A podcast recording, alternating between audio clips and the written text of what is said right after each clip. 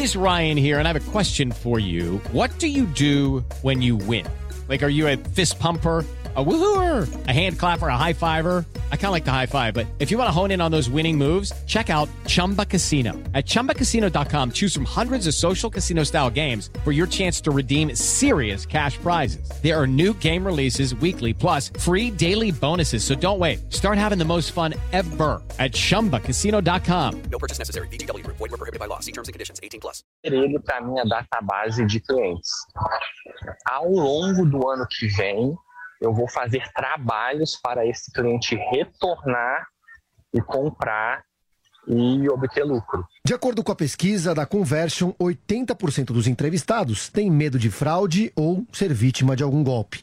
A advogada Eduarda Chaves explica que o consumidor deve sempre pesquisar e avaliar a reputação da loja antes de fechar negócio. guardar ah, o print dos anúncios, as mensagens, e-mails com promoções enviadas, até porque está muito comum que você faça a compra e que logo em seguida ela seja cancelada. Outra dica importante é acessar o site do Google e ver a avaliação da loja que você está efetivando a compra. Se houver qualquer problema, é recomendado procurar os órgãos de defesa do consumidor, como o Procon, por exemplo. A Black Friday desse ano deverá movimentar 4 bilhões de reais no Brasil. Estima-se um crescimento do faturamento das vendas online e presencial na casa dos 4% em relação ao ano passado. Mas, descontada a inflação, o volume deve apresentar um recuo de 6,5% pela primeira vez desde 2016. 10 horas em ponto. Repita. 10 horas. E termina aqui esta edição do nosso Jornal da Manhã. Ouvinte, espectador, mais uma vez, muito obrigado pela sua audiência. Continue com a nossa programação. Todo o conteúdo está disponível para você no Panflix. Uma boa semana para todo mundo. Até amanhã, Adriana. Até. Tiago Berraich, valeu por hoje. Obrigada a todos pela companhia, pela audiência, pela confiança. Boa segunda-feira e até amanhã, Tiago. Até amanhã.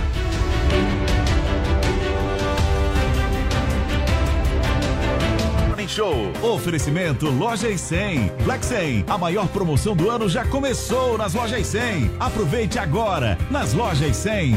Começou, tá valendo. Black 100, a maior promoção do ano já começou nas lojas 100. É a sua chance. As lojas 100 já derrubaram os preços para você comprar mais fácil ainda e ser feliz agora. Porque a Black 100 já está acontecendo em todas as lojas 100. Com ofertas espetaculares, preços e planos impressionantes. A Black 100 já começou. Não deixe para última hora. Black 100. Aproveite agora nas lojas 100.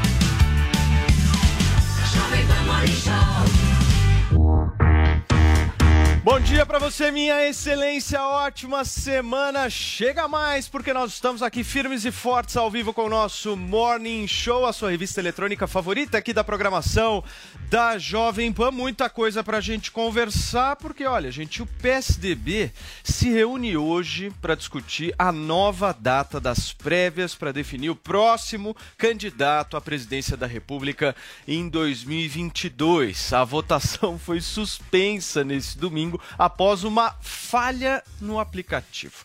Primeiro dia do Enem aborda racismo, desigualdade de gênero e temática indígena. Após o exame, o ministro da Educação, Milton Ribeiro, negou interferência do governo nas questões da prova.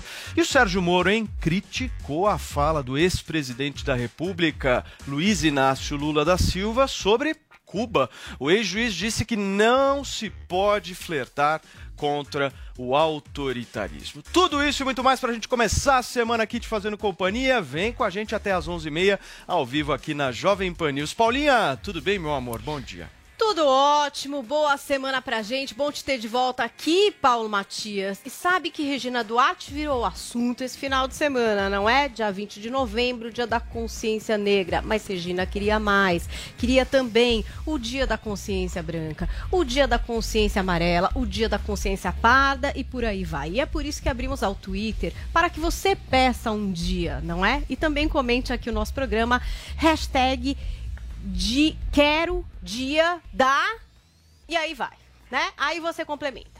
Hashtag quero um dia da, complemente a frase ou comente qualquer assunto aqui do nosso Morning Show para participar do programa. No final a gente tem os tweets de vocês aqui no nosso Morning. Muito bem, gente. E o PSDB, hein, minha gente? O PSDB ontem decidiu bonito, suspender as prévias para escolher o seu pró- Democrático, né? próximo candidato à presidência da República em 2022, logo depois que aconteceu o quê? O aplicativo que foi escolhido pelo próprio partido apresentar uma instabilidade durante todo dia. Nós vamos conversar ao vivo com a nossa Beatriz Manfredini, que tem mais informações aí desta verdadeira zona que aconteceu entre os tucanos ontem, né, Bia?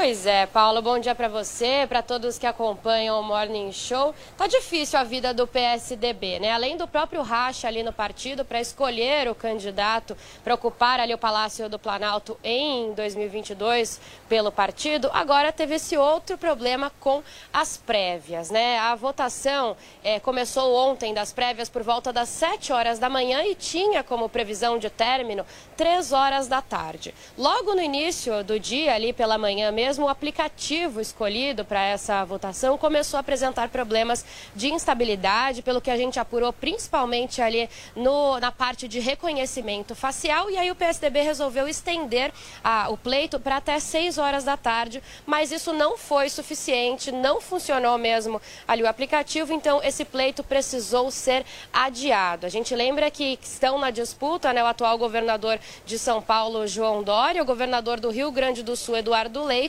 e o ex-prefeito de Manaus, Arthur Virgílio. Aí o que acontece hoje? O PSDB está se reunindo para decidir quando essas prévias serão retomadas. Agora, pela manhã, o partido tem uma reunião com a empresa que cuida, que fez o aplicativo, né, para entenderem até quanto tempo eles conseguem é, arrumar esse problema, fazer com que o aplicativo volte a funcionar e depois, às duas horas da tarde, o presidente nacional do partido, Bruno Araújo, faz uma nova reunião com lideranças para aí sim então tentar bater o martelo sobre essa nova data. Ontem, depois do adiamento né, das prévias, tanto João Dória quanto Arthur Virgílio se pronunciaram. Eles defenderam que esse, essa retomada da votação aconteça no próximo domingo, dia 28 de novembro, até essa data. Eles também criticaram bastante em nota o uso desse aplicativo, não gostaram disso. Já Eduardo Leite também se pronunciou e ele pediu para que o pleito seja terminado em até 48 horas, mas ainda tudo com muita indefinição. Portanto, temos que esperar essa reunião agora com o aplicativo e depois essa reunião às duas horas da tarde do partido para ver se a gente consegue uma definição. O que o aplicativo disse é que os votos que foram mesmo feitos, que as pessoas conseguiram votar, os filiados, eles estão seguros e são válidos. Essas pessoas que conseguiram registrar o voto não precisarão fazer isso de novo. O aplicativo diz também, Paulo, que não sabe ainda quais foram as causas do problema e que investiga a situação. Muito bem, Bia. Obrigado pela sua participação aqui, trazendo informações sobre o dia de ontem das prévias tucanas. Vini, tem uma coisa que eu acho que é Hum. fenomenal nessa história. Sim. Os caras não testaram o aplicativo. Você tem noção do que, que é, isso? Os caras Agora, não Mas já testaram. já uma assist- conversa de ter problema Exatamente. técnico. Estavam cantando não a teve? bola, né? Exatamente. Teve aquela história dos representantes de campanha se reunirem antes e aí levantarem até essa hipótese. Teve aquela Foi história algo- do Eduardo Leite pedir para, enfim, botar mais para frente. Ele falou que não pediu, mas É. nessa reunião parece que o que dava ali era essa A questão campanha técnica, dele não pediu. era? É, mas foi algo que até o próprio Dória tinha levantado essa bola lá atrás, e aí o Eduardo Leite até provocou ele dizendo assim: ah, é, Bo é Bolsodória de novo, porque quer o tal do voto impresso. Agora, o PSDB tentou vender essas prévias como algo super democrático, só que acabou sendo um grande fiasco do partido, né, de Paulo? compra de voto, também teve isso, né? Rolou também. Teve Rolou. vídeo Ué, falando de rolou compra de voto. Teve tanta coisa, gente. Tem vídeo fé, falando né? de compra de voto do Dória, falando de compra de voto do Eduardo Leite, ou seja, um clima muito bom. E o Dória e o Eduardo Leite, que tentaram até um pouquinho Clima antes ótimo. das prévias mostrar um Uma união, possível né? sinal de união depois da escolha deste nome, agora também né, essa divergência acabou aumentando ainda mais porque ontem, depois dessa suspensão, os dois se, ata- se atacaram, trocaram Vini, e tem uma outra acusações. pergunta também que eu acho que ficou sem resposta nessa história, do porquê insistir por um voto no aplicativo do celular se o próprio TSE se colocou à disposição pois é. Para ajudar. Teria sido É isso muito eu mais não- fácil. Fizesse voto Muito mais impresso, Eu rápido. não consigo entender. O próprio TSE, Joel Pinheiro da Fonseca. Urna eletrônica, o seguinte, ó, nós estamos Voto juntos. impresso. Eletrônica, mais a gente fácil. ajuda no Tem o que quê? precisar. 6 mil afiliados? Quantos? Não, Não, são foram Quem quer votar? 45 40 mil, mil é, mais 40 cadastrados para votar e só conseguiram votar votar, dá pra contar. 3.500. O ex-presidente Fernando Henrique não conseguiu votar. O Arthur O Arthur Virgílio. Virgílio, que está concorrendo, não Deu o conseguiu próprio voto. Quer dizer, É, é, inviável. Zero votos. Completamente Agora, inviável. Complicou Nem o dele vai Agora, o ponto que eu quero colocar aqui em discussão com vocês são dois pontos. Primeiro, a avaliação política dessa história toda, o que, que sobra depois desse fiasco que foi ontem.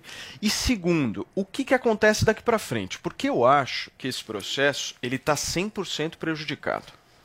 Porque o que acontece? O Dória já está querendo jogar para o domingo que vem. O Eduardo Leite já falou: não, é terça-feira, 48 horas e tal. E nenhum dos dois eu acho que vai conseguir algum tipo de data possível justamente para organizar e arregimentar tudo. Para que passe Agora, credibilidade também, né, você sobre o sistema. suspende uma eleição. Para você ter crises e problemas jurídicos a posteriori, é assim, é um negócio que você perde a credibilidade toda no Exatamente. processo. E aí fica, como é que o PSDB vai escolher o seu candidato à presidência da República justamente nesse sentido? Vai fazer uma nova prévia? Vai escolher politicamente? Através apenas da convenção no ano que vem, o que, que vai acontecer? Eu sei que a Adrilho Jorge ontem teve um dia feliz. Isso é fato. Porque o Moro ficou feliz, então a Adriles ficou feliz Sim, também. exatamente. Você teve um dia feliz ontem, você ficou extremamente satisfeito, aquela coletiva maravilhosa do desastre dos candidatos e tal. Mas eu quero que você possa me falar justamente isso. Qual que é a tua avaliação do que sobra dessa história e como é que eles resolvem esse problema? A minha avaliação é que sobra o que já era um resto. O PSDB é um resto da pauta socio, ah, sociodemocrática do PT, que roubou essa pauta sociodemocrática da pauta do, do, do PSDB, quando o PSDB foi governo com o Fernando Henrique, o Lula tomou totalmente. O PSDB virou exatamente uma espécie de puxadinho também do Sérgio Moro, que roubou nomes como Armínio Fraga, o próprio pastor, que não é um, um tucano, mas é um liberal, roubou essa pauta liberal e foi roubado também no seu aspecto, falso aspecto, a meu ver, ah, de direita, né? Que foi tomado pelo bolsonarismo. Então, acho que essa, essa onda meio caótica toda é até bom para projetar o nome do PSDB, mas projeta para uma bolha, para uma bolha midiática. O PSDB já não tem mais nenhuma relevância nacional. Tudo bem, ele tem uma memória dos oito anos do Fernando Henrique, tem uma memória de bons administradores, como o próprio Matarazzo, mas já nasce conspurcado. Não é a primeira vez, por exemplo, que tem denúncias para além da falta de, ah, de, de projeção técnica, de competência técnica, inclusive de roubo de votos. Né? Em 2016, nas prévias também da prefeitura do PSDB, o Dória e o Matarazzo, já houve denúncia de fraude, houve denúncia de compra de votos. Então já nasce conspurcada esse princípio de uma prévia, que eu acho bom quando você tem partidos fortes, como existem o republicano e o democrata nos Estados Unidos. Aqui tem 34 partidos. E o PSDB hoje é um partido felizmente ou infelizmente, de médio porte. E ruma a se tornar um partido de pequeno porte, um partido nanico. Então, acho que tem essas duas viabilidades, né? Eu acho que ah, eventualmente vai se dar a prévia. O, o candidato Dória ainda é o favorito, mas, ao que tudo indica, Dória já nasce chamuscado desde a origem da sua candidatura, pela sua rejeição, e por esse fiasco é que quer as próprias prévias, um homem que não consegue sequer aglutinar dentro do próprio partido um apoio sólido e se- uma, uma simples metodologia que seja para votação. Então, Dória ruma a tornar o PSDB um candidato nanico. Seria muito mais interessante para o PSDB, eu até concordo com o Joel, você projetar no leite uma possível candidatura, não para esse ano, não para o ano que vem, porque o PSDB, todo mundo sabe, vai ser um, um partido subliminar da candidatura do Lula e o Fernando Henrique e outros falam isso abertamente. Ninguém exatamente endossa nem Dória, nem o Leite. E o Leite poderia ser até, eventualmente, tirando essa coisa do puxadinho, um vice para Moro, ou aglutinar em nome de, uma, de, um, de um candidato que aglutinasse a terceira via. O Leite, sim, seria um candidato menos, olhe bem, menos ruim e um pouco mais expressivo e mais simbolicamente eh, mais, mais eh, eh, efetivo para a Perfeito. construção de um PSDB no futuro. Sobre isso que o Adri está falando, em 2020 o PSDB encolheu de 804 prefeituras para 519. Diminuiu consideravelmente. 40% aí, né? Próxima quarta-feira vai ter reunião do PSD, que é um partido que teve um crescimento em 2020, né? O PSD que saltou de 539 para 652 prefeituras e vai tentar ocupar esse espaço que era do PSDB e também ser essa alternativa ao PT e ao bolsonarismo. Só candidato à presidência do PSDB é o Rodrigo Pacheco. PSD, né? Do PSD, PSD, perdão, é o Rodrigo Pacheco, que é presidente do Senado e também não Muito tem uma popularidade eh, muito grande. Mas eles estão disputando aí também a filiação do Geraldo Alckmin. Né, o Geraldo Alckmin que pode estar de do saída do PSDB e está entre alguns partidos, está analisando. Um deles é o PSDB, um, um deles é o PSD e o outro o PSB, né, onde ele poderia fazer essa possível aliança que tanto o- se especula com o, o Lula para 2022. Vini, se o Alckmin for pro PSB, ele sai vice do Lula. Sai vice do Lula e o apoia França- o Márcio França para o governo de São. Paulo. Se ele for pro partido do Kassab, aí ele sai candidato Aí a ele é governador. candidato a Isso daí. Porque aí não Isso tem um daí. acordo com o Márcio França, que é realmente o que... E o Márcio França esteve aqui na Jovem Pan na última sexta-feira no, no programa Pânico e falou um pouco como candidato ao governo, É, né? é. Tá apostando Ele que quer, projetou tá essa apostando, entrada. projetou. Inclusive, ele, ele Quase disse, conseguiu na passada. Inclusive, ele disse que se o Dória perdesse as prévias, ele ia reviver os grandes debates Mas o Márcio, que teve com Dória Ô, Vini, na o última Márcio eleição para França o governo do seria Estado. eventual candidato ao governo de São Paulo apoiando Lula e Isso, Alckmin? isso, Exato. isso, Maravilhoso, isso. né? Que É isso. Exato. O Bolsonaro lança o Tarcisão, que a sua O situação aqui em São Paulo está crítica. A articulação do Márcio França é E mais do que justamente isso. para apoiar Imagino o que seja Lula. pra- Mais do que e isso. o prefiro o Tarcísio que o Weintraub? Por que, que o Weintraub você não. O Weintraub, ele fez uma, uma, uma apologia, um tipo de contra-ideologização. Péssimo, né? Vai, minha vez, Foi interessante. Mas o Tarcísio é o melhor Óbvio que o cara é ministro. péssimo. É o melhor ministro, eventual, que, que, que, que ele, que ele colocar se a como melhor gente ministro for inclusive, pela analisar oposição. as prévias de 2016 do PSDB, você lembra aquela foto daquele Confusão senhor caindo pelado? Lembra? De cueca, Ah, sim, lembro do enfim. gordo, gordo com a Ali calça não foi um problema técnico. Não, Ali não, não foi não. um problema técnico. Então, exatamente esse é o meu A ponto. alta cúpula do PSDB ficou... Adrilis, esse é o Enfim. meu ponto. Ali não foi um problema técnico. E o que aconteceu na eleição?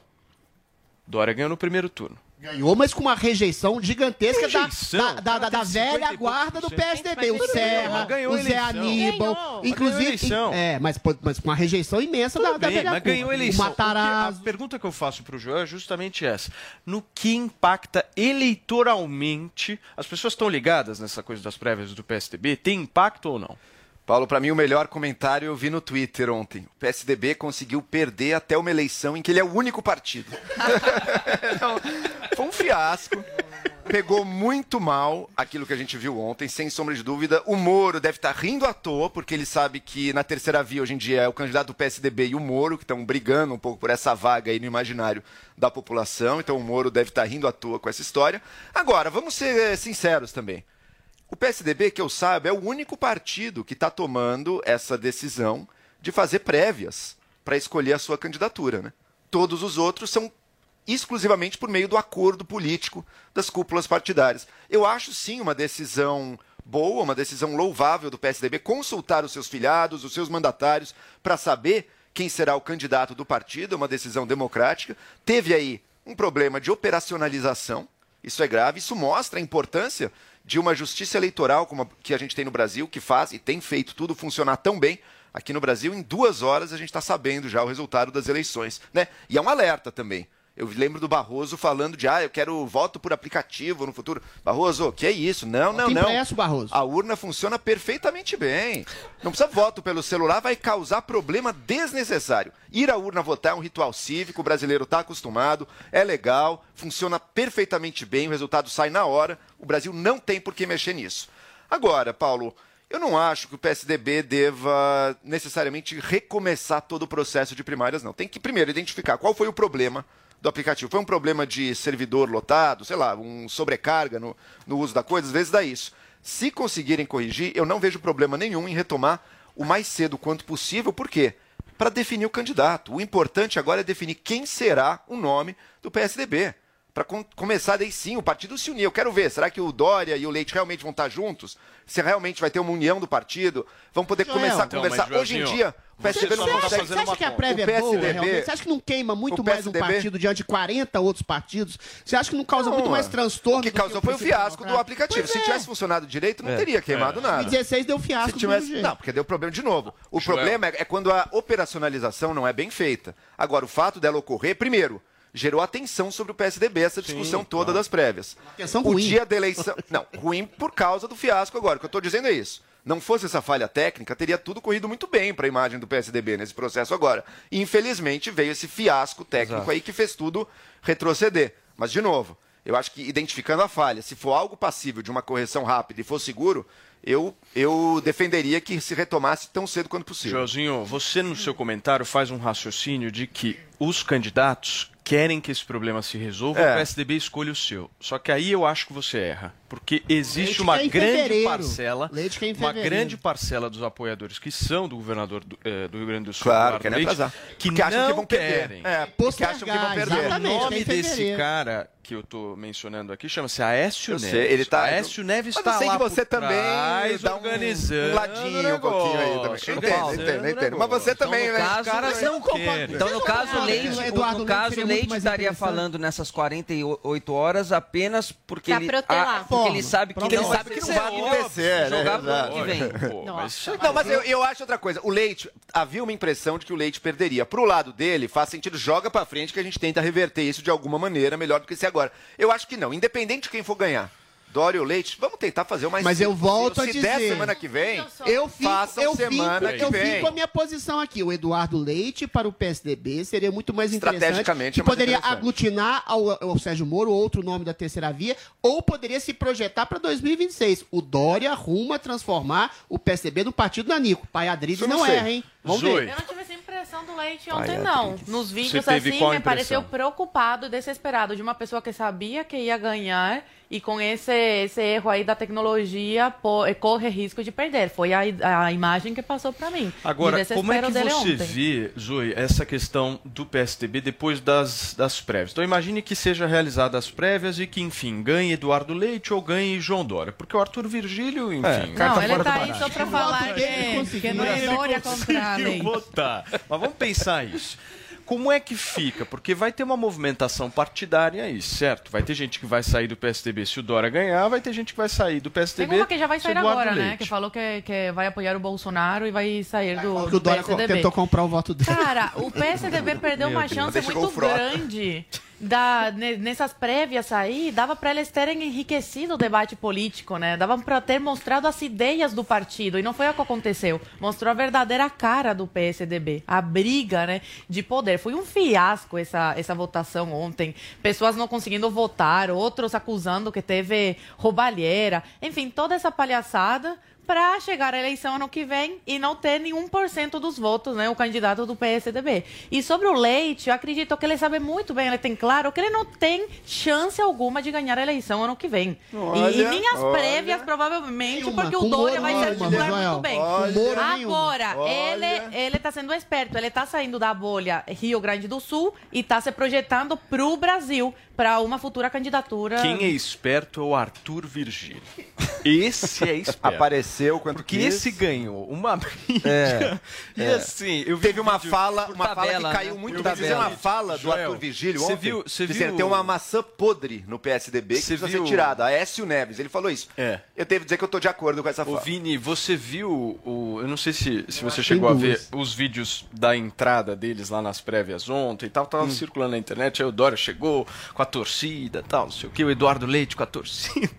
O Arthur Virgílio chegou, tava ele lá andando. Tranquilo, de super boa. sossegado. Eu não vi uma É. pessoa. O Eduardo Leite que chegou a campanha, contratar membros de torcidas organizadas Pra uma grande festa? para fazer uma festa, fazer um barulho, né? Então foram as prévias, foram prévias movimentadas, agitadas, mas que acabaram resultando Agora, nesse Vini, que a gente acompanhou. Logo depois daquela deputada que se disse bolsonarista acusar o Dória de comprar votos, chegou o Alexandre Frota Sim, falando acusando que o Leite. Pois eu é. não sei que é real aquilo que o Leite tentou comprar o Alexandre Frota ou ele resolveu falar aquilo como parte da campanha do Dória. Você realmente acha que o Eduardo Leite ia chegar para Alexandre Frota? Eu tô os dois, perguntando, eu tô os dois super juntinhos. O Brasil Ô, Frotinha, surpreendeu Frotinha, a gente, tô no seu amiguinho.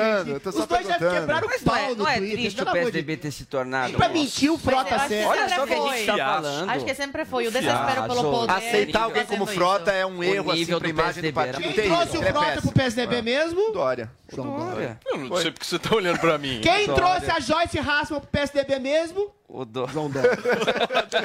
Eu acho que tem mais maçã podre no, no PSDB, que- viu, Joel? Ah, mas você não quer comparar Não, mas é diferente, Frota você com a Aécio. o, É diferente, o Dória é tá tendo uma estratégia desastrosa. Você é tá pensando em duas pessoas, enfim, que você não concorda politicamente Não, e tal. são péssimos. Mas, mas uma Péssimo, coisa, mas uma coisa, Adriles. Não, mas é uma, são diferentes. Uma O Dória coisa, tá tendo uma uma estratégia do desastrosa, tá partido, destruindo o uma partido. coisa é você ser o cara podre. No caso do Aécio, ou da Joyce, ou do Frota, se você achar outra, é, você se aliar. podre. O Dória tá se é o- aliando com esses dois. Assim como o Leite se aliou com o Aécio, aí, que também acho assim, deplorável. A estratégia deplorável, do João Dória está sendo desastrosa pro PSDB. Se o PSDB já não tem espectro de centro-esquerda nem de direita, quando ele traz Alexandre Frota e Joyce Hassman, que Agora, não o que que aglutinam vocês nada, acham- nem apoio nenhum, O que fica uma coisa que vai simples oportunismo. na reunião? Partido Então, duas oportunismo. horas da tarde, os caras vão sentar lá, se reunir e vão decidir o quê? Eu acho que devia juntar todo mundo. Ó, coloca o Dória Qual que é a que vai solução? ganhar. Devia ir a pacote. Eu acho. Depois que é de que ele tudo isso, não, vai, vamos decidir aqui entre a gente. Bota o Dória mesmo. A velha, o Vai, velho PSDB ano, devia que voltar a ao restaurante pensa, máximo, onde eles almoçavam, tomando um vinho. não, Era o Fernando Vai Mantém as prévias, mantém, mantém as prévias. Tem que manter, tô Olha, brincando. Mantém as prévias. É legal o prévio, só tem que funcionar, só isso. Então, eu... Joel, a- vão a- questionar. prévias, Não, mas pode ir questionar. até Deixa que questionar, né? vai, Vai ter judicialização do programa. Mas eu, acho que não vai Bota sair um parecer resultado esse ano, técnico. sabia? Dessas Ah. prévias. Eu acho É. que vai até ano que vem pra dar assunto. Prévia com aplicativo e voto auditável impresso. Muito Urna eletrônica, gente. Sou Urna da tese do Joel. Vai todo mundo no Jardim de Nápoles, senta tranquilo, come um, Mas uma mudou. bela Jardim de Nápoles já caiu o poder Mas aquisitivo, Antes era o? Serra, antes era o Fernando Henrique, era o toda Zé. Aníbal, agora é o Dória, o Frota e a Joyce Hassman, não funciona Muito mais. bem, gente, vamos girar o assunto aqui no nosso Morning Show, porque após a realização do Enem neste domingo, o ministro da Educação, Milton Ribeiro, afirmou que o exame foi seguro e que não teve qualquer tipo de interferência por parte do governo federal. O teste abordou questões sobre luta de classes, racismo, desigualdade de gênero e temática indígena. Direto de Brasília, Paola Cuenca. Na coletiva de imprensa do primeiro dia de provas do Enem, o ministro da Educação, Milton Ribeiro, defendeu mais uma vez que não houve interferência do governo na escolha das questões. Talvez, eh, se tivesse nossa interferência, pode ser, até falam hipote- hipoteticamente, poderia ser que algumas perguntas nem estivessem ali. Mas tem algumas questões que tocam eh, eh, alguns temas que, numa visão mais conservadora, são mais caros ao nosso governo. Nos últimos dias, quase 40 funcionários do INEP, órgão responsável pela elaboração da prova, pediram demissão dos cargos que ocupavam. Eles acusam a direção do INEP de fazer pressão pela retirada de algumas questões. Em viagem ao Oriente Médio, o presidente da República, Jair Bolsonaro, comentou as acusações, dizendo que a prova do Enem estava ficando com a cara do governo. O ministro da Educação, Milton Ribeiro, defendeu a fala de Bolsonaro. Quando o, presidente fala que esse Enem ele começa a ter a cara do governo, eu reafirmo que tem mesmo. Seriedade, transparência, assuntos de cunho acadêmico, sem desvios de recursos, sem vazamento de questões ou provas. Essa é a cara do nosso governo. Nesse primeiro dia de provas, a taxa de abstenção geral ficou em 26%, o que significa que dos mais de 3 milhões e 100 mil candidatos que se inscreveram para fazer o Enem em 2021, cerca de 2 milhões e 300 mil de fato compareceram para realizar as provas. De acordo com o presidente do INEP, comparando essa taxa com outras edições do Enem de antes da pandemia da Covid-19, ela não é preocupante. Danilo Tupas, presidente do INEP, destacou que o número de presentes deste ano foi próximo do registrado em 2020, quando a taxa de faltantes ficou acima de 50%. Então, a abstenção nos últimos anos, né? Nós temos aqui é, da série histórica, 2020 foi 50 52,3%, 2019 22,9%, 2018 24,7%. 2017, 30,1%. Fora da pandemia. Fora da pandemia. Isso demonstra que, mesmo em pandemia, nós tivemos uma, uma boa assiduidade presentes no exame. Para o ministro da Educação, Milton Ribeiro, a pandemia e o fechamento das escolas, principalmente as públicas, explicam a queda no número de candidatos. Em 2014, ano com recorde de inscritos no Enem, mais de 6 milhões e 200 mil fizeram as provas que podem dar acesso ao ensino superior e a bolsas de estudo. Número maior que o dobro de candidatos presente na edição de 2021. Tá aí, gente, uma boa matéria aqui do jornalismo da Jovem Pan falando sobre o Enem de ontem. E eu quero perguntar para a nossa Paulinha o que, que teve de mais polêmico na prova ontem. Vamos lá. Vamos trazer aqui. Inclusive, vamos trazer uma pergunta para a Adriles, que já Você está com a fazer? caneta preta fazer? do Enem. Vida de gado, povo marcado, ei, povo povo feliz. Por que, você não cantou? Olha aí, até veio a Solta o música. som, Galcão, por favor, na manhã desta segunda-feira, ao vivo aqui. Que, que tem Então a ver vamos essa lá, música calma. com uma Então prova? vamos, vamos trazer todos os pontos É, e é vamos por isso que tem a cara do governo a prova? Foi por isso.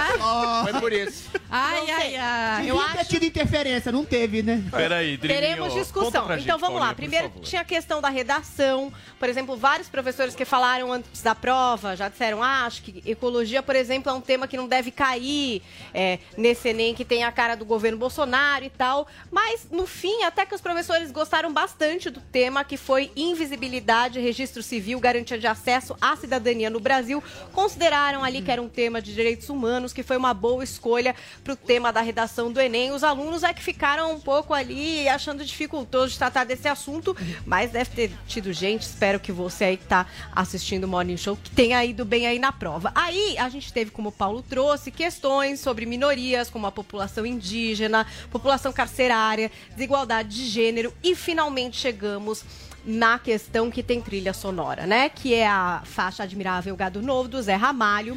Eu vou fazer essa questão para a Adriles. A gente teve acesso a essa prova do Enem e farei a pergunta a Adriles Jorge. Atenção. Então temos ali, olha, é a questão de número 60. Vocês que fazem parte dessa massa que passa nos projetos do futuro.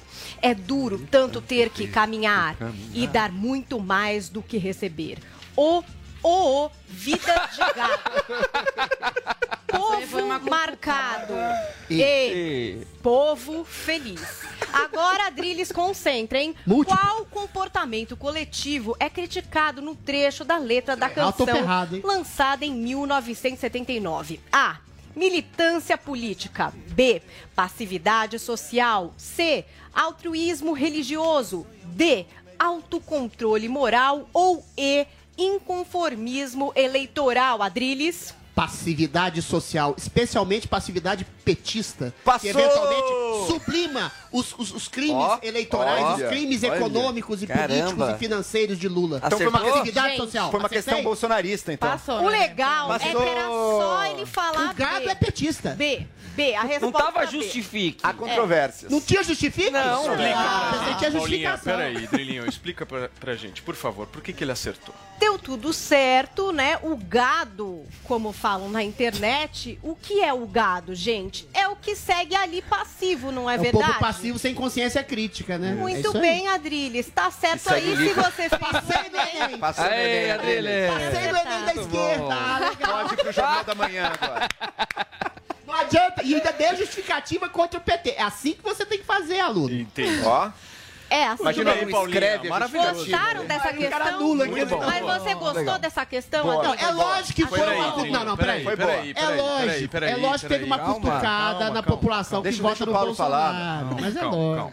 Eu quero começar agora pela Azul, justamente para a gente tentar entender por que o governo Bolsonaro não consegue se livrar dessas questões ideológicas Mas é ideológico dentro Lógico do que Enem. é. Isso é ideológico? Ah, isso é crítica está, subliminar. está Leitura de todo texto. tomado. Infelizmente, ainda tem muito funcionário lá dentro. E se o governo começar a demitir todos que merecem ser demitidos, aí vai, tomar, aí vai pegar a fama de autoritarismo, né? Que vivemos num país autoritário, que o governo não aceita opinião contra. Agora, eu vou fazer um elogio. Eu acho que a questão do Enem, da redação, foi muito boa.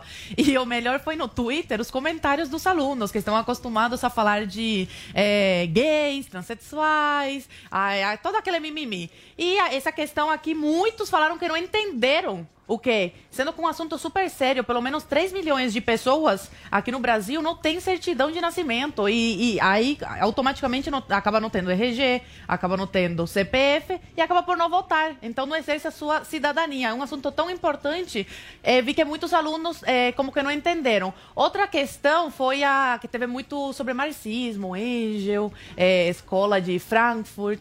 Isso eu acho importante ter, porque para combater, a gente precisa estudar esses assuntos. contraponto? Agora, o contraponto. Não tem quase. a- Acredito que não tem autor de direita nesse Enem, não li todo ele. Então tem que ter esse contraponto. Mas o bom é que ficou claro que o Bolsonaro é democrático e acabou que não interferiu na prova, como muitos falaram que interferiu. Ele falou que interferiu. Interferiu aonde? Mas não tem nenhum a autor liberal e ele- conservador. ele falou que Enem tem a cara É só dele. Marx, Engel, E Marcuse, é só Ele autor de esquerda. Teve uma baixa adesão, muitos faltaram na prova. E a saída daqueles 40 funcionários que não admitiram Servidores. as possíveis interferências? Não, era, Mas era falha de segurança. Por falha de segurança que Que falha de segurança o quê? Que falha de segurança? corte de Cortaram. Por que você acha que teve essa cutucada no governo agora de gado? Dinheiro. Porque foi dinheiro. Mas os que saíram não eram formuladores. Mamata. Os que saíram não eram formuladores de questão. O, o ministro deixou muito claro que não teve é por interferência, de- de ninguém. a prova já tá- é estava de pronta há muito segurança. tempo. Espera um minuto. A prova estava pronta há muito tempo. Infelizmente, a mídia né, colaborou com esse, com esse papo aí, com essa narrativa de que o governo interferiria e muitos alunos deixaram de fazer a prova, principalmente por essa questão. E quem falou foi o governo que falou que interferiu. Interferiu, mas ele só tem autor, só tem autor o canhoto. Então discute com o Bolsonaro. O O falou Bolsonaro, o, falou ministro, o ministro, o ministro falou que ficaria com a cara do governo. A cara do quê? Não, mas a cara do quê? De sensatez, dessas coisas, não de querer colocar a ideologia do governo, mas tirar a ideologia da esquerda. Foi isso que o, que o ministro quis dizer, Joel.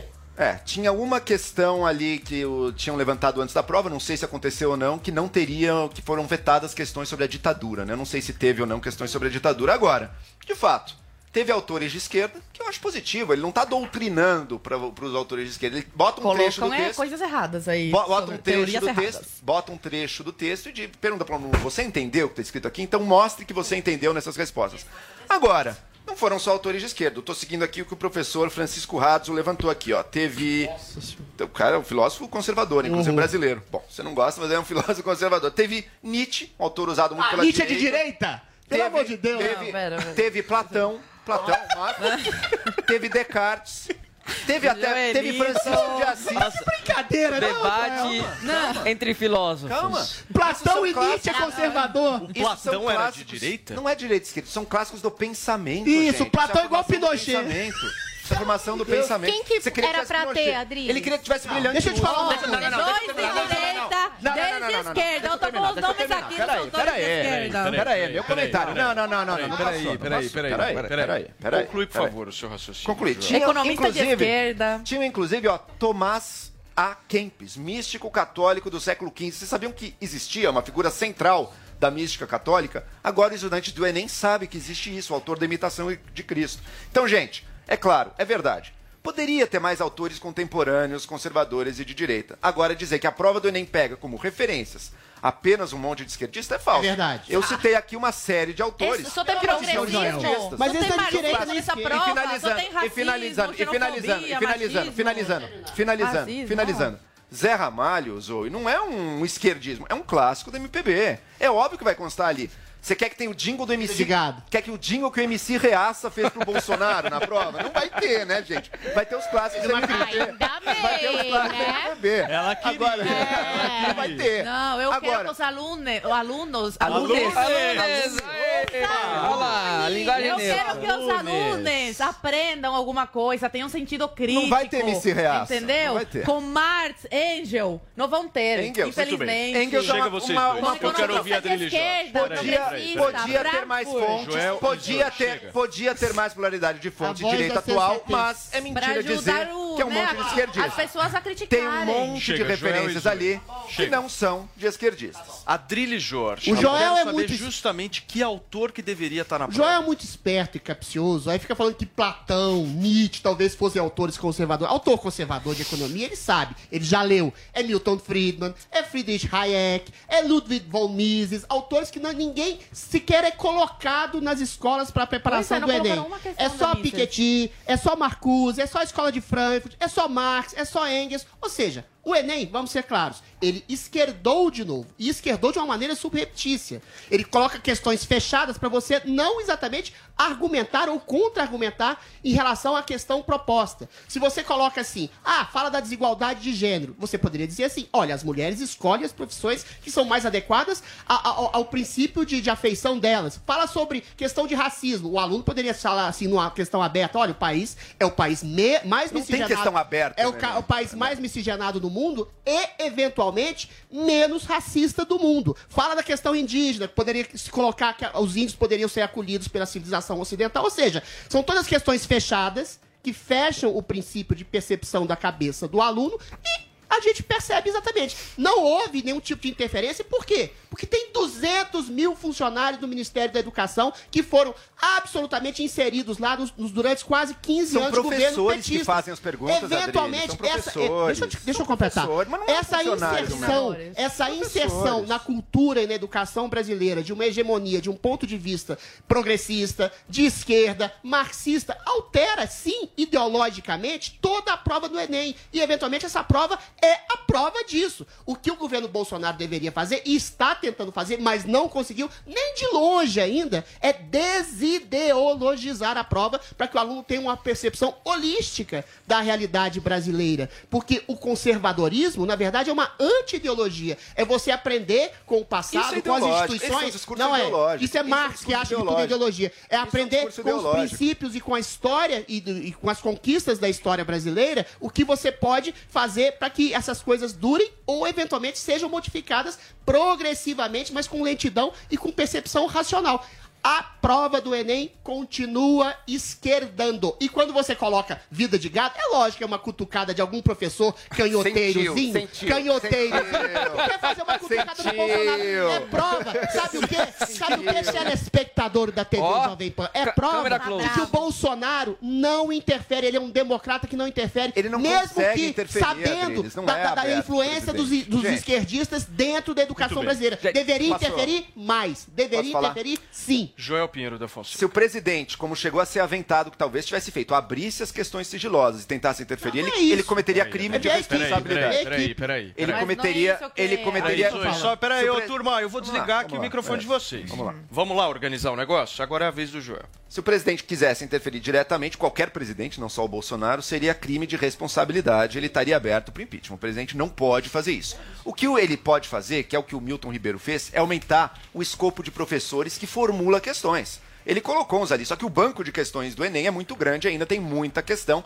Quem sabe a gente vai conseguir ver a influência disso. Eu volto, Adri, você falou, falou, falou, mas não conseguiu se contrapor ao que eu disse. Assim, uma falta de referências de direita contemporâneas Falta sérias. total, Há, total. Pera, há uma falta de referências de direitas contemporâneas sérias, não as ultra enviesadas também, que essas não é pra estar. Agora, não é verdade que só tenha referência de esquerdistas É contemporâneos. verdade. Vários clássicos do pensamento, da espiritualidade, da historiografia Mas isso não é ideologia, Joel. Mas isso é o que Platão o estudante não é precisa. ideológico, O estudante Nietzsche não é precisa. ideológico. O estudante precisa estar em Isso eu contato concordo com com isso. você. Então, mas então não tem- pare de dizer que o Enem é só mas, Não, não, mas peraí. De A partir do isso. momento que você tem autores de ideológicos, isso. Simone de Beauvoir, Piketty, Marcuse, Marx, Engels, que são todos coadunados a um princípio marxista, a um princípio de esquerda, e você não tem nenhum é coadunado vai a um isso? princípio ideológico de direita, é lógico que a prova é esquerdista. E sabe como é que vai mudar isso? Sabe como é que vai Nietzsche, mudar isso? Platão não tem ideologia. Sabe é como é que outra vai? coisa. Sabe como é que vai mudar isso? Mudando a formação aos poucos dos professores. Mas é isso que eu Isso é um posso- trabalho de esse longo é- prazo. mas Isso é um era trabalho esse de meu longo argumento. prazo. Esse é um trabalho de longo prazo. meu, é pois é, o meu argumento é para que você tenha a São necessidade. professores que fazem Mas é isso, é São por isso. Joelzinho, que tem a necessidade de um governo conservador, desideologizado, que faça, de alguma forma, algum tipo de influência dentro dos meios educativos e Ah. culturais, para que haja mais professores à direita, mais professores conservadores,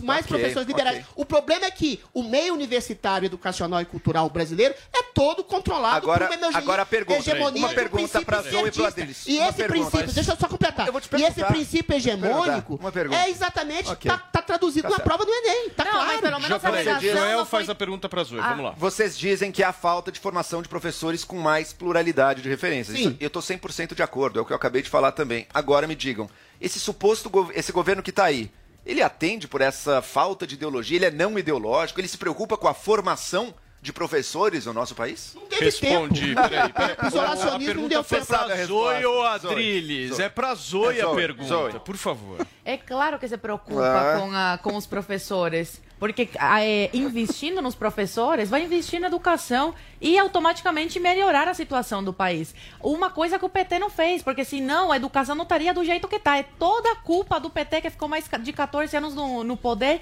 e acabou com a educação do Brasil. Pelo menos eu vejo uma luz no fim do túnel com a questão da redação do, do Enem desse ano. Que os aluninhos estão acostumados a ir na lacração, né? Ai, das minorias. Vamos fazer uma redação de, de trans, de gay. Mas tinha E é trans isso. nessa questão, Só né? que agora, essa questão. tinha, dá pra colocar o essa trans nesse questão, tema. a maioria do- dos comentários que eu vi no Twitter de jovens não estavam xingando o, o Milton, o, o da educação.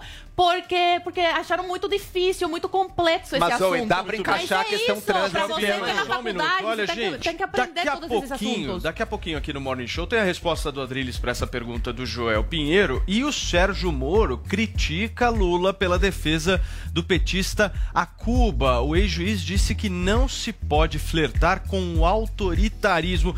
Será que Sérgio Moro vai converter Zoe Martinez? Ela já tá aqui se mexendo na cadeira tá- para comentar tá esse assunto, mas eu vou falar uma coisa para vocês. É daqui a pouquinho, não sai daí. Agora são 10 horas e 44 minutos.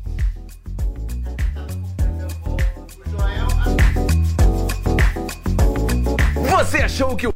Se o povo tem dúvidas, ele tá lá pra responder. Pra mim isso é coisa de viado. Ah, é nada. É, é nada. Mitadas do Bolsonaro. Bolsonaro, eu tô com muita raiva porque eu vivo batendo e arranhando a lataria do meu carro. O que eu faço pra isso não acontecer mais? Troca de sexo! Baixe agora na App Store ou no Google Play, no celular ou tablet. Panflix, a TV da Jovem Pan de graça na internet. Você achou que o pancadão ia ficar de fora da Black Friday? claro que não! Esta é a sua última chance de ganhar aquela super BMW dos seus sonhos. Como eu faço, Botini? Anota aí! Fazendo a sua assinatura no Pancadão, você ganha um cupom extra. É verdade, Botini? Claro que é! E para concorrer é fácil. É só acessar agora pancadão.com.br e participar. Vem correndo pro Pancadão. Você conhece a rede de atendimento à mulher em situação de violência? Estamos presentes na segurança pública, na saúde, na assistência social, entre outros. Disque 190 para emergências e 180 para a Central de Atendimento à Mulher. Saiba mais em gov.br barra mdh-mulheres. Violência contra a mulher. Sua evolução leva ao feminicídio. Observe sinais. Denuncie. Ministério da Cidadania. Ministério da Mulher, da Família e dos Direitos Humanos. Governo Federal. Jovem Pan. Começou, tá valendo. Black 100, a maior promoção do ano já começou nas lojas 100. É a sua chance. As lojas 100 já derrubaram os preços para você comprar mais fácil ainda e ser feliz agora. Porque a Black 100 já está acontecendo em todas as lojas 100. Com ofertas espetaculares, preços e planos impressionantes. A Black 100 já começou. Não deixe para última hora. Black 100. Aproveite agora nas lojas 100. Quer acompanhar os conteúdos da Jovem Pan sem pagar nada? Baixe Panflix. Já são mais de 800 mil downloads no nosso aplicativo. Lá você acessa toda a programação da Jovem Pan: news, esporte, entretenimento, saúde e muito mais. Não perca mais tempo e baixe já. Panflix, a TV de graça no seu tablet ou celular. Chegou, tá no ar, vai começar. Pode ter certeza. Chuchu Beleza. Chuchu Beleza. Oferecimento Anhanguera. Com o Vale Educação, estude a partir de 59 reais. Consulte condições. Para ocupar o seu lugar no mundo, você já aprendeu o caminho. Vem pra Anhanguera, Aqui você vai conectar os seus sonhos com o futuro que sempre quis. E com o Vale Educação, você pode começar agora. A primeira mensalidade é a partir de 59 reais. Consulte condições. Levante a bandeira do estudo e faça a diferença. Anhanguera, ocupe seu lugar no mundo. Inscreva-se já. anhanguera.com. Doutor Pimpolho. Pimpolho, o Freitas, marido da minha irmã, vai viajar para esquiar em dezembro e a minha irmã tá perguntando se você pode emprestar um casaco de neve para ele. Emprestar casaco. Nem a pau, meu. Fora que o Freitas nem sabe esquiar, meu. Vai ficar caindo, suando. Depois vai me devolver o casaco todo fedido. Negativo. Mas, Pimpolho, eles podem mandar pra lavanderia antes de devolver. É, meu. Mas e se ele cair e rasgar? Hã? Ele vai ter dinheiro pra comprar outro? Não vai. É, nesse ponto você tem razão. Ah, meu. Fora que o Freitas deve ficar naquela pistinha pra iniciantes, meu. E eu não quero correr o risco de alguém achar que sou eu ali por causa do casaco. Ai, Pimpolho, você acha que eles vão te confundir? Lógico, meu. De capacete e óculos, todo mundo é igual, meu. O que diferencia a pessoa é o casaco. E esse casaco que eu tenho é design exclusivo, amor. Eu que mandei fazer, lembra? E é o casaco que eu tava usando em Aspen ano passado, meu. Certeza que se algum amigo meu vir esse casaco passando na pista, vai achar que sou eu. Bom, nesse caso você devia ficar feliz, né, Pimpolho? O Freitas é uns 10 centímetros mais alto que você e é mais magro. É, verdade, né? Aí eu vou estar mais magro, mais alto e pegando a sua irmã, né? Que parece você, só que é 5 anos mais nova. Ai, Pimpolho, como você é?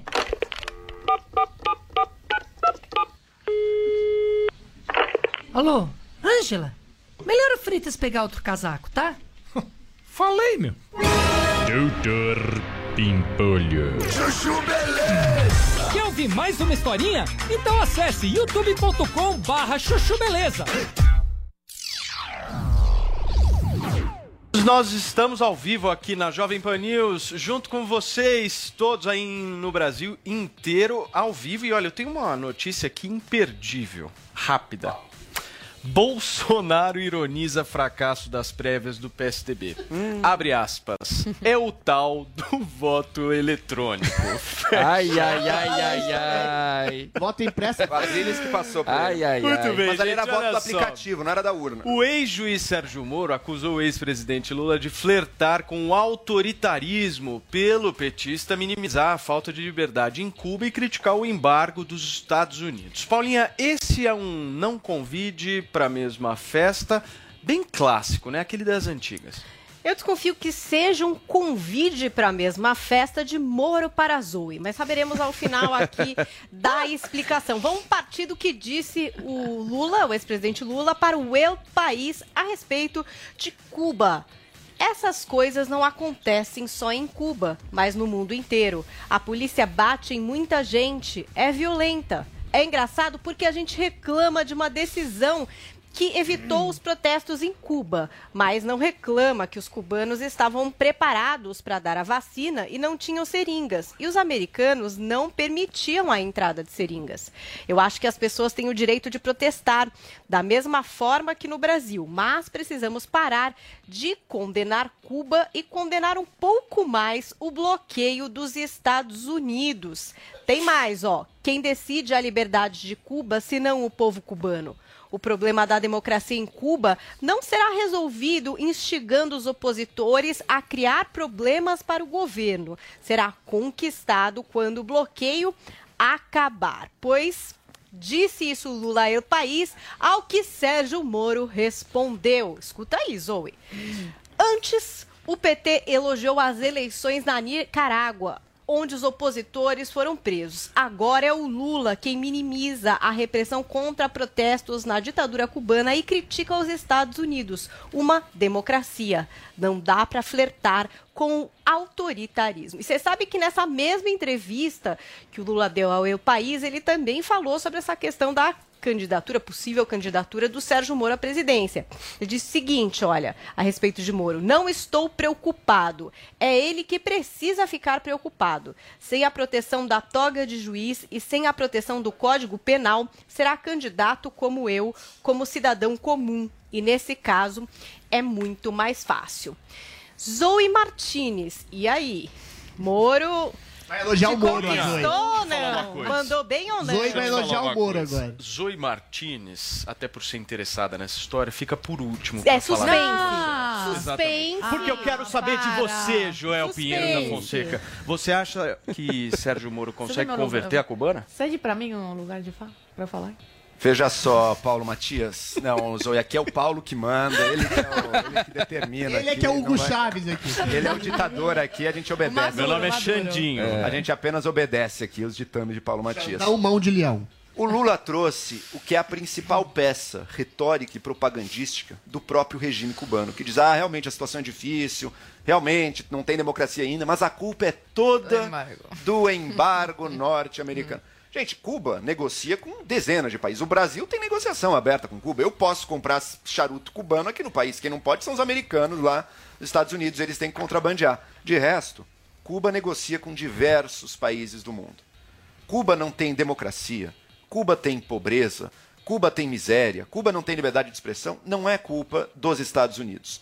O embargo tem um efeito marginal ali na, na situação dela. A responsabilidade de tudo isso é um regime ditatorial, totalitário e socialista, imposto na ilha há décadas. Cuba sobreviveu durante a primeira parte da sua existência socialista recebendo patrocínio da União Soviética, porque o negócio ali é insustentável. Na sequência, a União Soviética caiu, Cuba passou por um período de fome e de miséria assim seríssimo no início dos anos 90. Conseguiu novos patrocinadores, Venezuela, o até o Brasil entrou nessa jogada, infelizmente, em algum momento. E ela se sustenta disso. É preciso acabar desde já esse papo de que o responsável pela situação cubana é o embargo dos Estados Unidos. Pelo contrário, o responsável pela perpetuação da ditadura, da perseguição, da prisão política e da fome e da falta de qualquer ah, capacidade econômica do país é o auxílio que ela continua recebendo de governos ideologicamente alinhados Meu no Deus. continente americano. Joelito. Então, o Moro Viu? nessa apontou. O Lula, ele, o Lula está tentando se descolar da imagem de Cuba, mas enquanto ele repetir justamente o discurso que legitima a ditadura cubana, como se houvesse algum. E veja, é possível, do ponto de vista estratégico, ver prós e contras no embargo. Ele não conseguiu o que ele queria, concordo? Isso você pode levantar. Olha, o embargo achou que ia derrubar o Fidel, não derrubou. Você pode discutir do ponto de vista estratégico.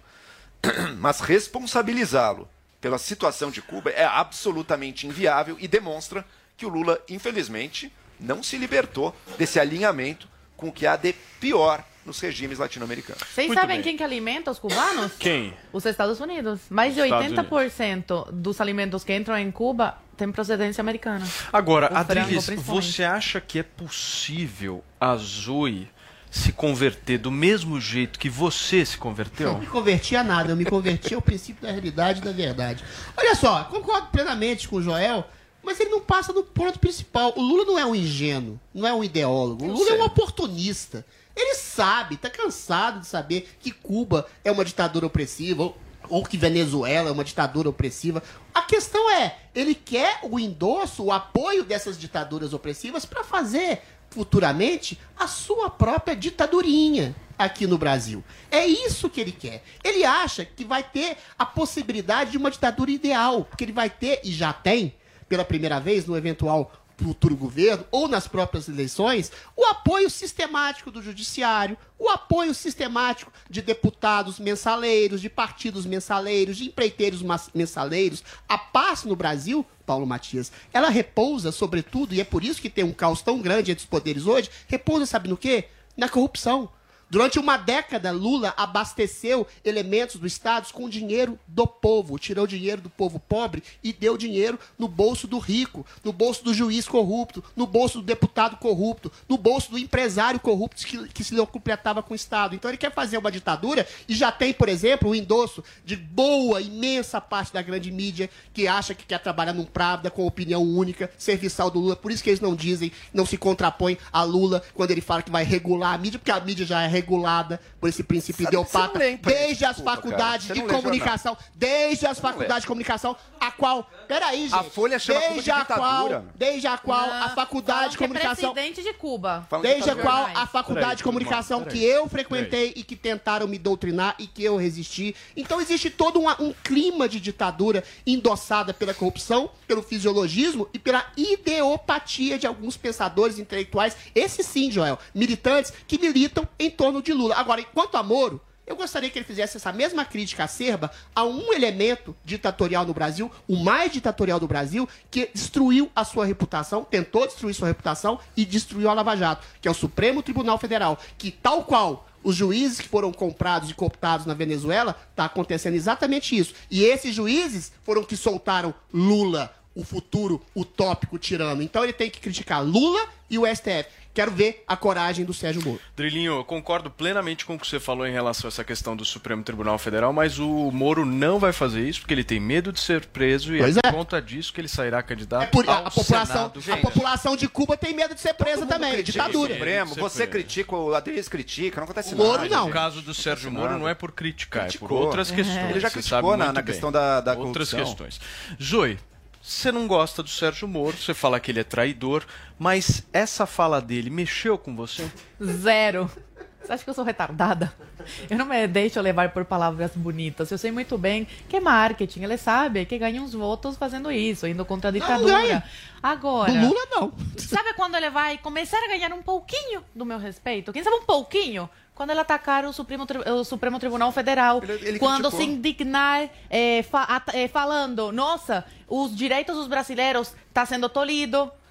Durante a pandemia, as pessoas não estavam conseguindo sair das suas casas. E outra coisa, o Morito é desarmamentista. Eu não sei se ele sabe, mas se não souber, te- deixa você saber agora. É o seguinte: totalitários adoram o povo desarmado. Bandido, ado- bandidos adoram o povo desarmado. E é isso que o Morito defende, o desarmamento. E sobre o embargo econômico em Cuba, só quero eh, acrescentar uma coisa: é que a ditadura ela enche a boca para falar embargo, embargo, embargo, por causa de que eh, tem uma questão do embargo que é o seguinte: eles podem comercializar com os países, mas tem que pagar em cash.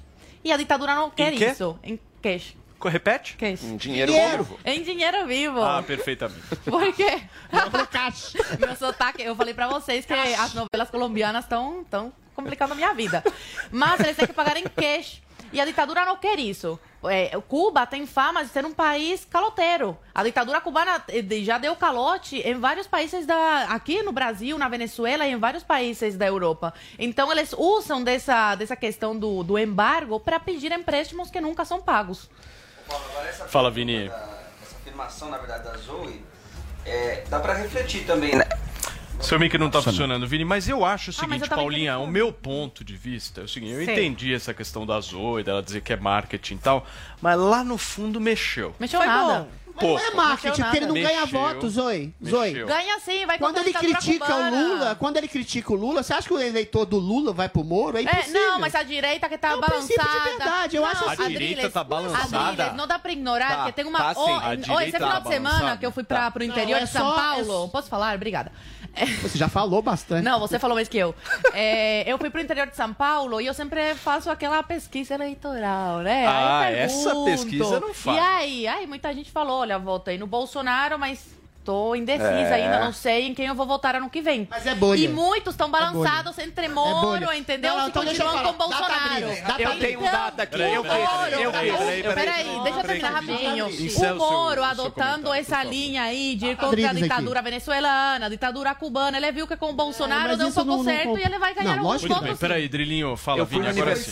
Peraí. Tá tentando atrair voto, mas esse discurso contra Cuba, batendo no Lula, tá, vai atrair voto pra 2022? É isso que eu vou falar, eu vou falar. Eu acho não que atrai, atrai. Vai. um Atrai. uni- Deixa eu falar. Não atrai um único voto. Sérgio Moro não vai tirar nenhum único voto do Moro, do, do Lula. Quem pode tirar Do voto Lula? falando. O do Lula, Calma lá. Lógico que não. Não, o voto Mas do Bolsonaro falou. pro Moro pode acontecer o seguinte: uma pequena elite, bolha, de classe média alta, que tem horror às, às diatribes do Bolsonaro e à corrupção do Lula, pode sim migrar para Sérgio Moro. Mas é 5, 10% da população esses Ó, isso traços. já vira o jogo, Lula não dá voto pra Moro de 10% jeito nenhum. Quem pode tirar voto do Lula é o Bolsonaro com o Auxílio Brasil. Esse sim. Aí é o- é o eleitorado mais pobre, classe C, DE, menos ideologizado, que deu dinheiro no bolso pra ele pra comprar comida. Esse pode migrar do Lula para o Bolsonaro. fala. do Bolsonaro Lula é só classe fala- média alta. Quando você fala 5 ou 10, você pode computar 10 a 20. Porque se você tira do Bolsonaro 5 e dá 5 pro Sérgio É Moro, 10%.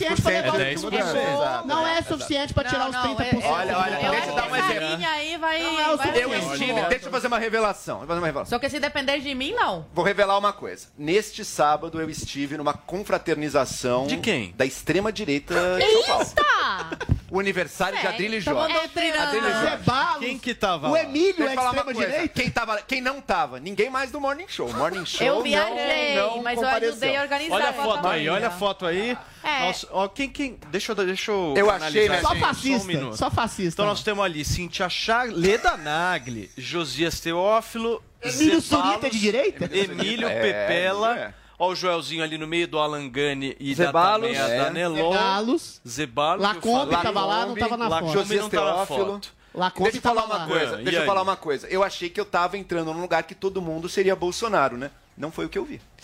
Nem naquele. Não vou revelar. Mas Nem naquele meio tá todo mundo Bolsonaro. Então, meus amigos. que o Lula vai ganhar. Mas hoje. escuta, e Tá balançando, a direita tá balançada. Por que, que a, a turma do Morning Show, tirando o Joel, não estava nesse aniversário? Eu Convidei ajudei, todo mundo, olha, seu mentiroso. olha Eu só. Convidei Eu todos. sei. Posso esclarecer? Eu fiquei A brava Tameia- Deixa eu só falar uma coisa. Foi a Tameia que organizou Eu pra um também. outro. Adriles, Olha, Domingo eu não comemoro, domingo eu vou à missa. Deixa eu te dar uma, uma sugestão. Nunca convide uma pessoa para qualquer evento que você queira fazer na vida, faltando duas horas para ele começar. Mas foi que me Isso. Não, Isso, a pessoa... isso é um recado. Ele não queria que a gente fosse. Recado implícito Mentira. você não quer O que Joel as foi pessoas com a festa inteira. Paulo. Porque o Joel Joel não tava tinha sem mais nada pra fazer. fazer. Paulo, a Eu não tenho vida social. Oh, ele tá mentindo, ele não que queria a nossa presença. sorvete A Tameia no mandou mensagem pra mim na é. sexta à tarde. Falou, ela. Zoe, me ajuda a organizar é, um, um, um aniversário com cobrado, Adriles, Paulo, sugerir das algum lugar e tal. E fizemos uma listinha de, de convidados. E aí a Tameia falou, vai ser amanhã. Eu falei, "Ixi, amanhã eu tenho já um aniversário em outra cidade. Aí falei, fala com o Adriles pra ser domingo. Aí começar às 17 horas. Aí a Adriles, não, domingo não. Aí eu falei, tá Domingo bom, eu então eu vou. rezo, eu fico deprimido, eu Engraçado, acordar domingo eu cedo. poderia ter ido. Viu? É, tá vendo? Mas- Ele não Tá queria a pra presença. Paulinha. Ela Tá não vendo? queria. Deselegância completa. É. Não, e ainda falaram uma que eu perdi. faltando duas horas Mas pro outra. evento. Não, e as pessoas na internet me xingando, falando que eu, perdi, eu pontos com eles, porque eu não fui no aniversário do Adrilhas e o Joel foi. Mas ele não fazia questão da parte. minha presença. Faça outra fé. Domingo. Turma, olha só, são 11 h 05 agora. Em alguns minutinhos, aqui no nosso programa, a Regina Duarte causa polêmica na internet após uma fala sobre o Dia da Consciência Negra, hein? Ela é amiga do Adriles. Muito amiga, e esse assunto muito dela. Sempre causa um certo transtorno e confusão aqui. Então você fica por aí que daqui a pouquinho a gente volta. Agora são 11 horas e 5 minutos desta segunda-feira.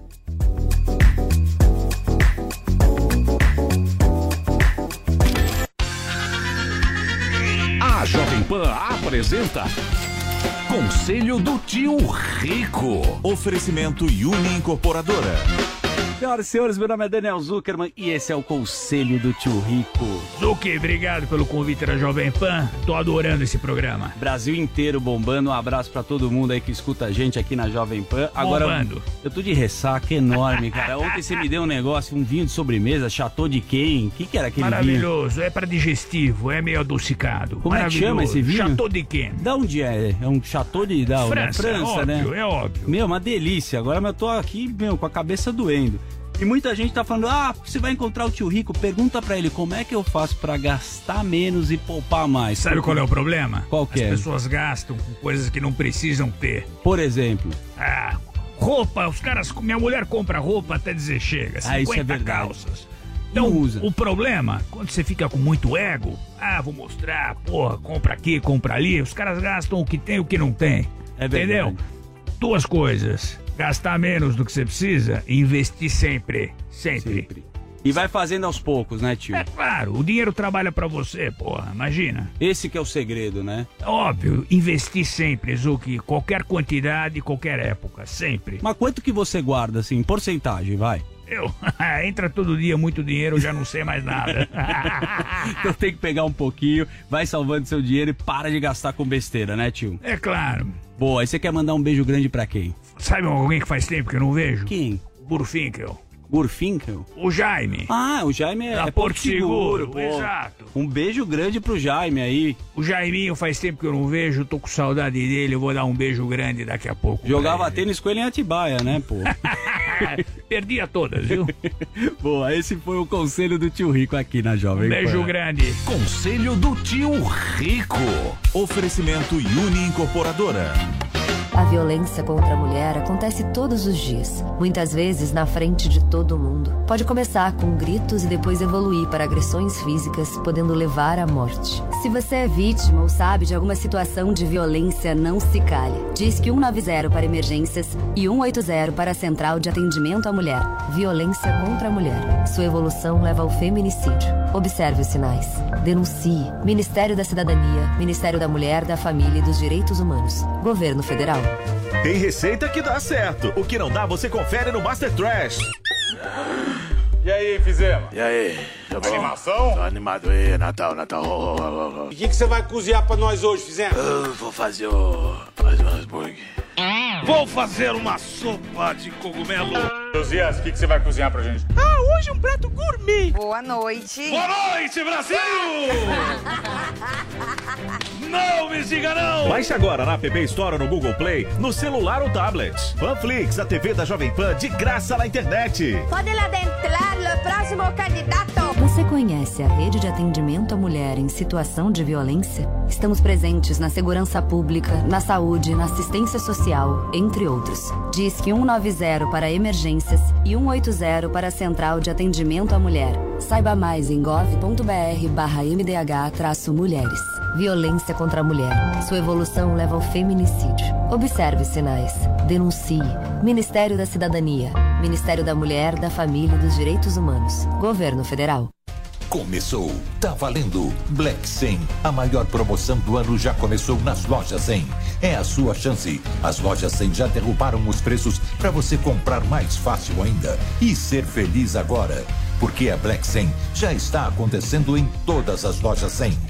Com ofertas espetaculares, preços e planos impressionantes. A Black 100 já começou. Não deixe para última hora. Black 100. Aproveite agora nas lojas 100. Você sabe da importância de manter sua carteira de vacinação e da sua família em dia? Muitas doenças estão controladas pelas vacinas, então não deixe de se vacinar. Na PPVAC você encontra todas as vacinas do calendário em condições especiais. Proteja a sua saúde e a de sua família. Ligue 11 38 13 96 11 e agende seu horário ou vamos até você. PPVAC, Rua Professor Arthur Ramos 96, esquina da Faria Lima com Cidade Jardim. Ligue 11 38 13 96 11. PPVAC, clínica de vacinação para todas as idades. O dia mais esperado do ano está chegando. E é óbvio que a New Cursos não ficaria de fora. Os cursos perfeitos para o seu desenvolvimento pessoal e profissional com até 65% de desconto. Nossos professores são especialistas e referências em suas áreas. Acesse agora newcursos.com.br, nucursos.com.br e aproveite.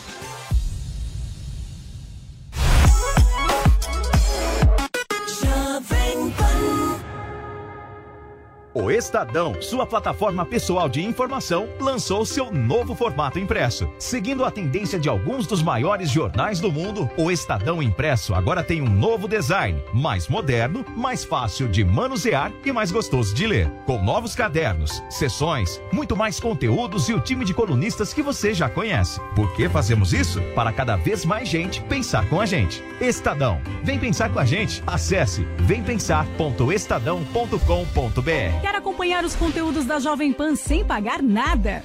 Baixe Panflix. Já são mais de 800 mil downloads no nosso aplicativo. Lá você acessa toda a programação da Jovem Pan: news, esporte, entretenimento, saúde e muito mais. Não perca mais tempo e baixe já. Panflix, a TV de graça no seu tablet ou celular. Jovem Pan. Eu vou te ganhar pra mim Numa quarta-feira cinza Te levar pra alguma praia Te beijar depois da missa. Me descubro nos seus olhos Me distraio em você. Se eu prometi alguma coisa Amor, foi sem querer. Não me ponha no altar Que eu sou meio desonesto. Eu te juro amor eterno Mas no fundo eu não presto. Ai,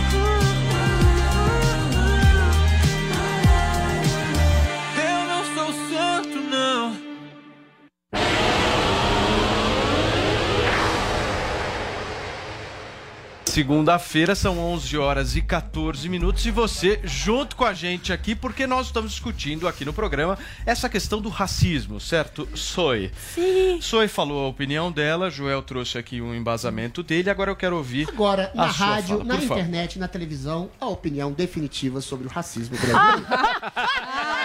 Que vinheta é essa, meu Deus? Quem que encomendou isso aí? O que a Regina fez foi muito simples. Ela falou de consciência parda, negra, branca, em tom irônico, porque ela quer exatamente conciliar todos os povos e foi mais uma vez deturpada por certa imprensa realmente suja que quer achar que ela é supremacista branca. A Regina não falou exatamente falou de isso. fechar os olhos para o passado. Ela falou exatamente de não trazer um passado que não existe mais. Já existe uma data de celebração da libertação da escravatura, que é a data da abolição da escravatura em 1888. Não existe mais aquela realidade em que negros eram açoitados, eram humilhados, eram ostracizados, eram perseguidos. Existe sim uma realidade socioeconômica de pobreza que, infelizmente, a maioria da população pobre do Brasil é negra, porque é oriunda exatamente dessa marginalização dos negros que foram colocados nas ruas em liberdade, mas sem um apoio do Estado, um apoio social, um apoio econômico, que infelizmente trouxe essa associação entre pobreza exclusão social e negritude. Mas o racismo pontual que existe hoje de uma ou outra pessoa que humilha, que não gosta de negros, é absolutamente ínfimo e não se compara àquela população escrava do século XIX aqui no Brasil, né? O que a Regina quer fa- falar, quer dizer, de maneira muito clara, é que o racismo é cada vez menor no Brasil. Que o povo brasileiro, pardos, negros, brancos, é miscigenado. Existe sim uma associação à pobreza que leva à, à negritude, mas esse racismo que querem impor essas esquerdas identitárias, de preconceito linguístico, de preconceito de comportamento, de preconceito cultural, é praticamente inexistente. O Brasil, mais uma vez, é um caldo de cores. As pessoas namoram, transam, as, as pessoas têm amizade, as pessoas se dão. O Brasil é um exemplo de democracia racial, com algum ou outro ponto de racismo. Como as que tem homicidas, tem estupradores, tem machistas, mas é absolutamente louco dizer que o Brasil é um país racista, como seria um país estuprador, um país assassino, um país ladrão. Ou seja, existem problemas de discriminação no Brasil, mas o que a Regina quer fazer exatamente é colocar esse caldo de mistura como apologia a um tempo novo que já deixou para trás há muito tempo e melhorou muito a relação do racismo no Brasil, que era uma coisa no século XIX e é muito diferente hoje. Joel. O Adrilho está preocupado com as palavras. Que palavra a gente vai usar para descrever o Brasil? A realidade. Eu estou preocupado com os fatos e com a realidade. A realidade é o Brasil é um em país... palavras, Joel. Deixa eu terminar, Adrilho. O Brasil é um país miscigenado? É. Na sua base, até nas suas classes médias, é. A elite brasileira, a elite da elite brasileira, não é miscigenada. Quem está no Leblon, quem está no Jardins, quem está na Vila Nova Conceição, não é muito miscigenado, não. Pelo contrário. É uma realidade segregada. É uma realidade que, para não é quebrar, racismo, Joel. para quebrar é essa segregação. É para coisa. quebrar essa segregação, temos que criar o acesso. Temos que fazer mais gente. Eu sou a favor de mais miscigenação no Brasil, inclusive nos âmbitos da elite universitária, empresarial, social, econômica. Faça-se cota só- social. E vejam só. Aí é o problema. E vejam O só, problema no. Brasil é social, não é étnico, é social. Converse, converse. Adriles. Esse é- Social. Converse, inclusive, por- converse com qualquer pessoa, Adriles. pessoa o preconceito Negra? O preconceito Eu racial conheço brasileiro. pessoas negras. Eu também. Converse com o seu amigo. Elas não Paulo dizem, Cruz, elas não amigo. dizem, elas não Converse. dizem que existe esse Converse. racismo o terrível no Brasil aqui. A violência policial é majoritariamente contra quem? A maioria dos policiais é negro. Quando um negro É negros. entra, quando um negro entra num shopping de luxo aí, no né, Brasil Vinícius? e um branco entra também, quem é mais provável de ser seguido por um Se segurança? ele por tiver de terno, se ele tiver bem vestido, Foi ele não feito, será inclusive, seguido. foi Mas pra- feito, inclusive, Mas pra foi passar feito, na inclusive, faculdade, o que, que isso feito- tem a ver, a cor da pele? Ele enfrentou racismo na sua formação inteira e nas suas aspirações, Zoe. Tá, a, mas- cota, a cota racial, ela tá dizendo, olha, quem, quem Isso não diminui a o Brasil tem da as duas. pessoa. Não diminui de Faça jeito a cota social o Brasil, é muito o Brasil simples, já tem a Joel. cota social, Adriles, A mas ele cota tem o social, eu seguinte. sou a favor. é o A cota étnica, como é que você vai descobrir quem é negro, quem é branco numa pessoa, vamos população? favor. Vamos lá, gente, vamos lá. Senão, um pobre a branco e um pobre negro, ambos enfrentaram as, todas as dificuldades associadas à pobreza para o acesso ao ensino superior. Só que o pobre negro, além dessas dificuldades, enfrentou também o racismo. O racismo está na sociedade. Pobre pardo. Um racismo, Você divide a um sociedade em racismo que duas. até Isso é completamente atrás- falso, João. Um racismo que até pouco Branco tempo atrás. negro, negro um e branco. racismo que até pouco tempo atrás não colocava um negro numa propaganda de uma família. Quem é negro, quem Porque é branco só o no branco Brasil? tinha visibilidade. Quem é branco, quem é negro no Brasil? A população é miscigenada, quer A saber? população é é metade parda. Você é branco. Eu A minha branco. bisavó era negra. Eu sou branco, a Zoe é branca. A minha bisavó era negra. Eu sou o quê, Cadê os então? negros, por Nos exemplo? Estados Unidos eu poderia dizer que eu sou negro porque eu tenho um ancestral branco. Mas você no percebe? Brasil você no é branco, Brasil é Adriles. completamente No Brasil você é miscigenado. branco. Quantas então quem pessoas- vai avaliar Você quem é tenta- preto e quem é branco? Vocês é só olhar. As universidades? Claro. Uma- claro, as Ah, universidades mas isso, avaliam. é- isso é claro, eugenia. Você claro. vai colocar o nariz mais nenhuma. largo, Não tem o- eugenia o- nenhuma. o lábio mais grosso. É Uma das de questões da faculdade estarem tão ruins atualmente, com alunos tão ruins, é por causa desse negócio de cota. Não é verdade, Pessoas despreparadas passam por serem negras. Pelo contrário, ninguém despreparado passa pelas cotas. Quantas pessoas têm... É quem tava Não, quase lá. Muito. É quem tava Os quase negros lá, têm mais Zoe. vantagem do que um branco Faça-se no vestibular. Negro. Joel, Ninguém faça-se obstáculos. cota social na base da pirâmide da educação. Já existe a cota social. Social. Olha só, gente, são 11 horas e 20 minutos da manhã. Aqui vocês conhecem, esse é o nosso Morning Show. O clima é quente por aqui, as discussões são boas. E aqui também tem boas dicas para vocês. A gente já falou várias vezes aqui no Morning Show sobre esse mundo das criptomoedas, sobre o mercado Bitcoin, e eu tenho a alegria de trazê-los novamente aqui. Fabrício Tota e o nosso bem? professor Fala, Paulo, de tecnologia. Arinhos, sobre o que que a gente vai falar hoje, hein? Olha só, a gente tinha que. A gente traz sempre aqui, quando o Tota vem, informações sobre o mercado, alguma notícia nova, mas dessa vez eu quero trazer bastidores. Oba! Porque eu fiquei sabendo que o Tota esteve em El Salvador. E para quem não sabe, El Salvador é um país que definiu o Bitcoin como uma moeda legal, ou seja, faz parte ali do sistema financeiro do país. Você o paga anúncio, inclusive, ah, nas últimas horas, da criação de uma cidade Bitcoin que vai ser financiada Nossa. por ativos que vão ser negociados dentro do mercado de cripto. Ou seja, é um país que está incentivando esse ecossistema. E aí eu não posso deixar né, de, eh, de aproveitar a presença aqui do Tota para a gente trazer esse assunto. Primeiro, como foi tua experiência lá? eh, e o que, que você viu de diferente que mostra um caminho promissor para as criptomoedas pelo mundo? Que legal. Valeu, obrigado. Cara, foi sensacional. Foi tinha toda uma expectativa, falar, poxa, como que é um país que o presidente falou, cara, é uma moeda de curso legal que pode ser usada no dia a dia, Para entender como está acontecendo, né? Porque pensa também, né, que El Salvador é um país essencialmente pobre, né? Então, como que se dá a adoção? Como que as pessoas vão entender, né? Como a gente, la gente, né? Que é o que importa no final do dia, né? Não adianta ser uma coisa é, que está restrita a algum público ou a alguns nichos específicos. Então, foi super bacana ver como que era o funcionamento disso. Falar, pô, porque uma vez lá, vamos testar, né? É. O táxi, o café, no hotel, a lembrancinha e tudo mais, no, no, no fast food, como que isso tá de fato funcionando. Chegou com o celular lá? Exatamente, né? Então a experiência era justamente essa, né? Ah, chega lá, oi, tudo bem, vai pagar, que é uma economia que ela é uma economia dolarizada. Né? Ela já era uma economia que rodava em dólar. Então a conta ainda é feita em dólar. Quanto, quanto custa? Ah, 5 dólares, 10 dólares, 20 dólares. E daí na hora do pagamento, você fala, ah, pô, posso pagar com Bitcoin, né? Assim Putz, como não, né? Na maior parte dos lugares aceitava, ainda que fosse uma coisa muito vacilante. Eu comparei até com o começo das maquininhas aqui. né? Não sei se vocês se lembram, mas sei lá, uns 15 anos atrás, É verdade. você ia pagar, às vezes num restaurante, meio que tinha o garçom que era o cara que sabia. Muito comércio tinha medo da maquininha. Medo de usar a Isso, maquininha. medo na é isso aí, maquininha. é isso aí. Medo na maquininha. Era uma coisa, tá rolando uma coisa parecida lá.